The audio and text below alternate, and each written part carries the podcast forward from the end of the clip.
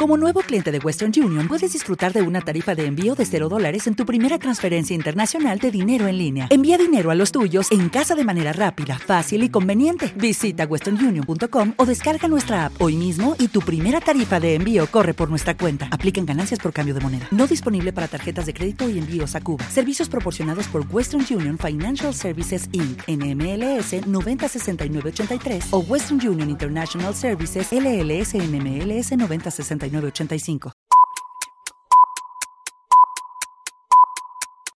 Bienvenidos al podcast En la órbita de la inversión, una dosis diaria de actualidad y movimiento de los mercados junto a nuestros especialistas de BCI Corredor de Bolsa.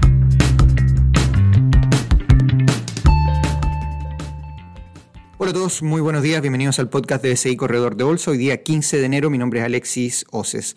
Comenzamos con noticias desde Europa. Tenemos que Alemania está evitando la recesión, a pesar de haber caído el cuarto trimestre un 0,3%, esto en zona de contracción. Sin embargo, los datos anteriores eh, terminaron siendo revisados al alza y eso marca un cambio significativo para considerar que Alemania estuviese en recesión. Así que evitan esa recesión. Dentro de eso, los mercados en Europa están completamente negativos. El día de hoy tenemos cayendo el Eurostock un 0,28%, tenemos por el otro lado también Alemania cayendo un 0,3%. En cuanto a lo que tiene que ver con China, tenemos que el Banco Central sorprende sin cambios la tasa de política monetaria, 2,5%, a pesar de que la economía se está desacelerando. Se espera ahí que el mercado de alguna manera presione a que el Banco Central, en este caso el Banco Popular Chino, termine recortando tasas. Eh, en ese sentido, Hemos visto la bolsa de, China cayendo durante lo que va del año, así que también esa presión se podría ir sintiendo. A pesar de eso, no está muy optimista el mercado en términos económicos para esta primera parte del año.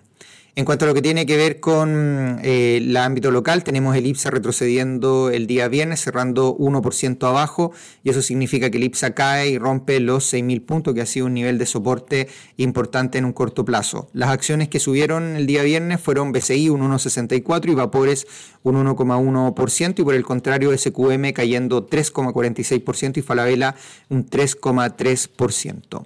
SQM con la caída se explica básicamente por lo que tiene que ver con esta toma, eh, esta, este bloqueo de las comunidades en el Salar de Atacama. Tenemos ahí que SQM ha dicho que va a paralizar las operaciones de litio en el Salar. Eh, aún no vemos estimaciones de lo que podría ser el impacto financiero de, detener esta, estas operaciones, pero sin duda alguna que el mercado ya lo está tomando de manera negativa. SQM cayendo el, el día viernes y probablemente durante estos días, inicio de semana, siga con retrocesos.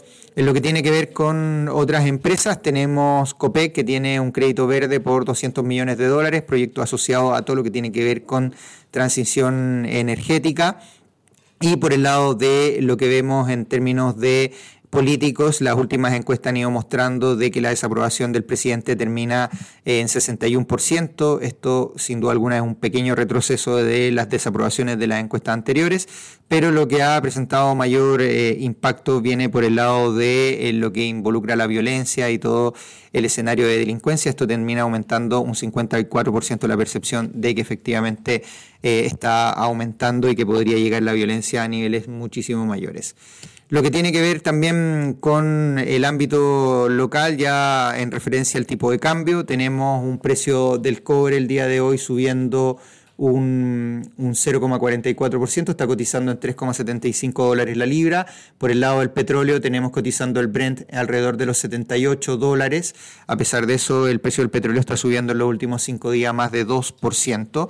Y en relación a eh, lo que involucra los comentarios de miembros de la Reserva Federal, se está viendo con alrededor de un 70-73% de probabilidad recortes de tasa de 25 puntos base en la reunión del mes de marzo. Eso lleva a que el dólar siga fortaleciéndose un poco de corto plazo. Vemos el dólar en lo último, en el, si uno toma el mes de enero, un 1,2% arriba.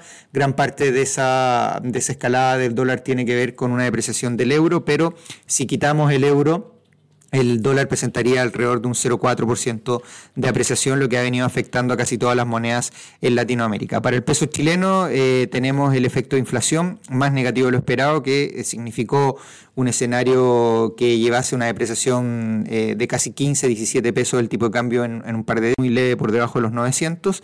Y en la parte alta el nivel clave van a ser los 911, 912. Si llegamos a ver una ruptura de esos niveles en corto plazo, hacia el alza, podríamos enfrentar nuevamente niveles peak de 9.25 o incluso un poco más arriba. Así que es clave el, escenario de corto plazo. Si llegamos a ver este retroceso por debajo de 905, probablemente eh, empiecen a aumentar bajo 900 pesos y ahí podríamos volver a ver eh, un nivel de equilibrio más cercano nuevamente.